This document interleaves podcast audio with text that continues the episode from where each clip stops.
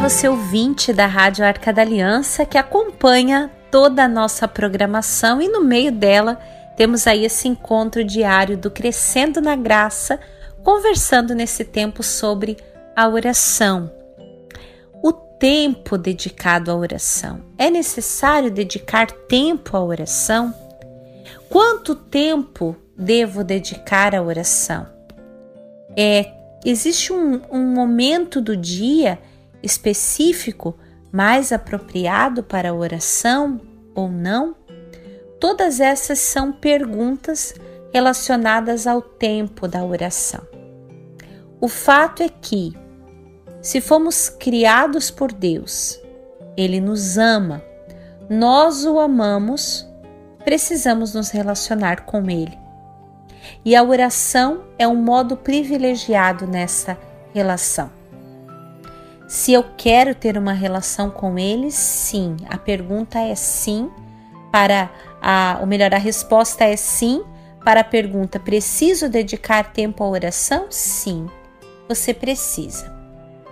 E é muito é, importante nós sentirmos esse sentido do preciso do tempo para a oração. Não rezar apenas quando eu tenho vontade, não rezar apenas quando eu tenho mais necessidade, quando aperto o calo, né, do sapato. Não. Rezar porque eu preciso da oração.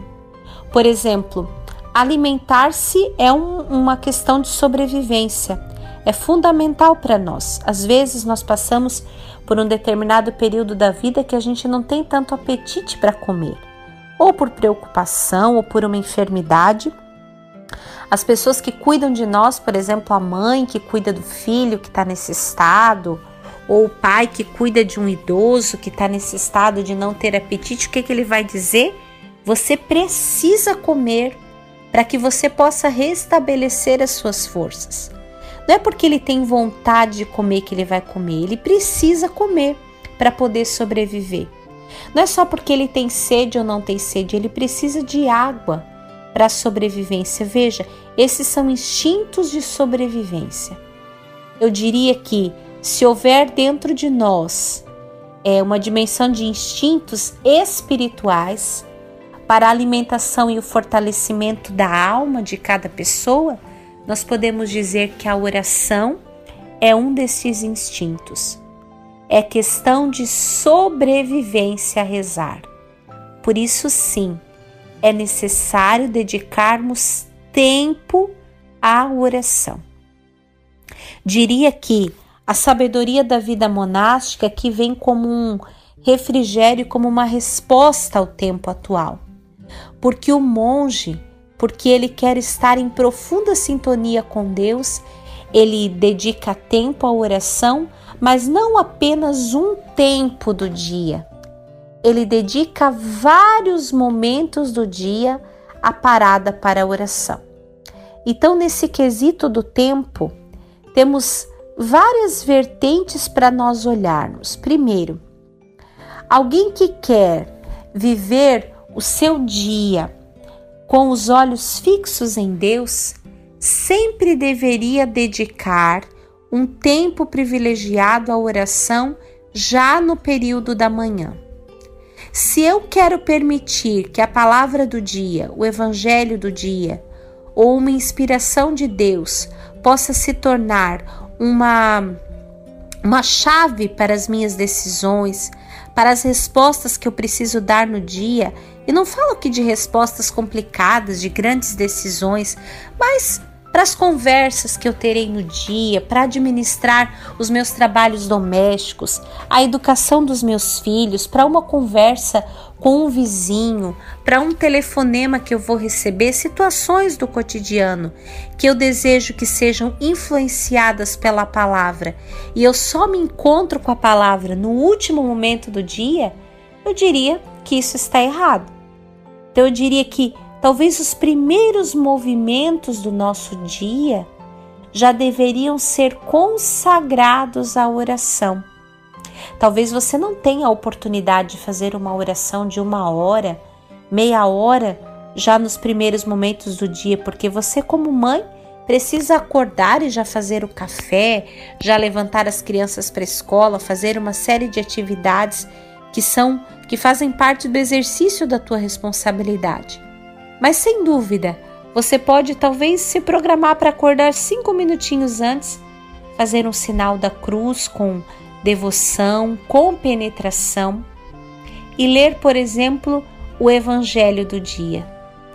Não tenho dúvida que esse hábito de dedicar os primeiros movimentos a Deus, ele tem uma ação profundamente salvífica, profundamente base e central para a vida de alguém que quer viver na presença de Deus. Essa pessoa, depois, ao longo do dia, ao distribuir as suas funções, pode também e deve dedicar aí sim um momento privilegiado e um pouco mais longo para a leitura orante da palavra ou a Lexio Divina. Posso escolher toda a liturgia do dia para rezar, a primeira leitura, o salmo do dia e o evangelho? Posso. Ou posso escolher um desses textos bíblicos, particularmente o evangelho do dia? e posso ruminá-lo. Posso rezar com essa palavra. Posso até ter um diário espiritual onde eu anoto ali o versículo que mais me chamou a atenção e na minha meditação deixar que aquela palavra vá se colocando, se atualizando na minha vida. Porque agora Jesus não está apenas falando para Pedro, falando para João, para os seus discípulos, ou para Zaqueu, ou para Marta, para Maria, para Lázaro, que são personagens né, que eu citei aqui dos evangelhos, para a hemorroíça, para o, o, o paralítico, não. Jesus está falando o que ele falou para mim. E eu sou o paralítico de hoje. Qual a minha paralisia? Eu sou a Marta de hoje, que anda inquieta com muitos afazeres. Eu sou a Maria de hoje que escolhi a melhor parte, estando presente com Jesus. Nesse tempo privilegiado que você dá à palavra. O tempo da oração aqui é dar tempo à palavra de Deus. Dar tempo à palavra é tempo da escuta. Lembra que eu dizia, se não me engano, no programa passado, que se oração é diálogo, é relação, ela supõe que eu falo e Deus me escuta, mas que também Ele fala e eu o escuto. O tempo da oração é também tempo da escuta. Quem escuta de verdade aprende. Quem se coloca à escuta de Jesus, reconhece que Ele é o mestre da sua vida. Então, o tempo da oração se faz aqui também o tempo da escuta. Ao longo do meu dia, porque a nossa espiritualidade, é, a nossa fé, ela tem uma presença muito especial, que é a presença de Nossa Senhora. Nós temos uma mãe ao longo do dia eu posso também dedicar tempo à oração do terço ou até mesmo à oração do rosário, se eu tiver esta oportunidade e essa disposição interior. Nossa, Cris, mas são muitas paradas. Que tal rezar o terço enquanto você trabalha na sua casa? Enquanto você vai e vem do trabalho? Tempos que nesses vai e vem que nós fazemos nesses períodos de trânsito, nós teimamos, né, em ocupá-los com tantos barulhos, com a desculpa de que precisamos estar profundamente informados de tudo. Desculpa muitas vezes barata de gente que não quer o silêncio e que, porque rejeita o silêncio, rejeita a própria palavra de Deus. O silêncio é lugar privilegiado de Deus que adentra o segredo que falávamos em programas anteriores. Então, ao longo do dia, posso dedicar também tempo para a oração do terço, para consagrar-me a Nossa Senhora. Esse esse tempo da oração, ele é marcado por uma dimensão de atenção, de memória, de rito, de rotina. O tempo da oração, ele deveria ser de algum modo fixado para nós. Todo tempo é tempo da oração, sim, porque em todo tempo e em todo ambiente Deus está. Mas ter tempos determinados são muito importantes na vida de oração.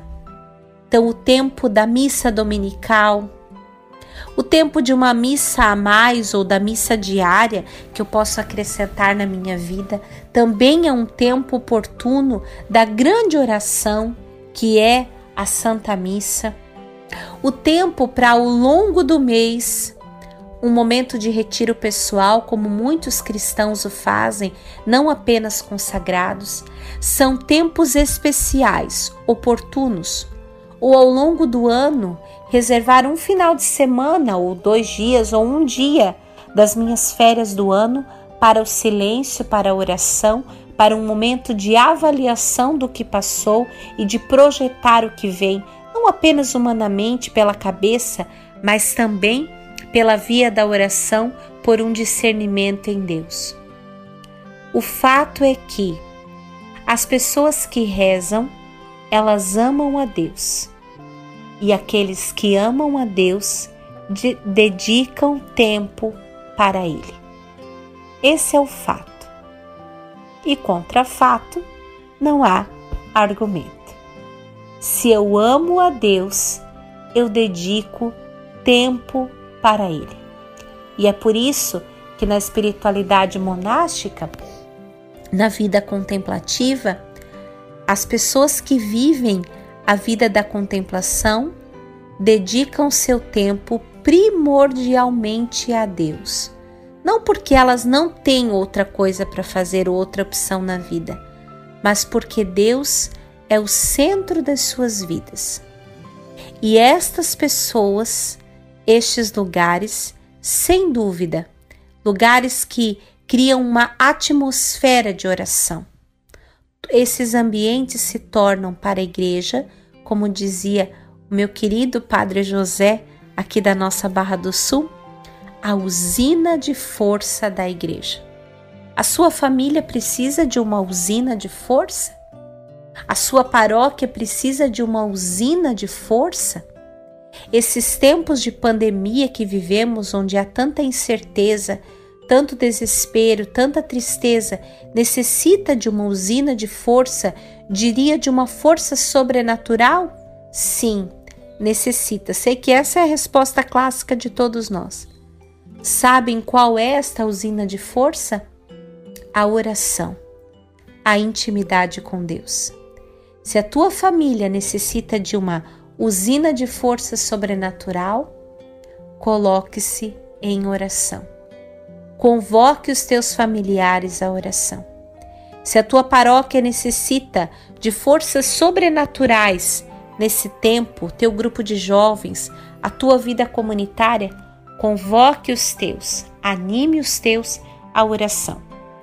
O tempo da oração não é um tempo perdido é um tempo onde se ganha força, fôlego, sabedoria, discernimento necessário para tudo o qual nós necessitamos viver.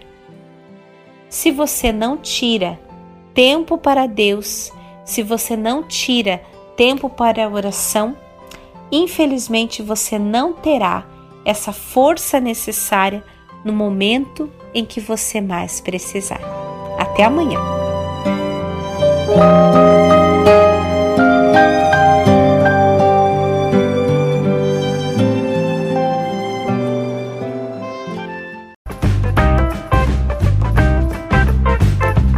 Podcast é uma produção da comunidade católica Arca da Aliança. Conheça mais conteúdos no Facebook ou Instagram, arroba Arca da Aliança. Arca da Aliança, presença de Deus no meio do povo.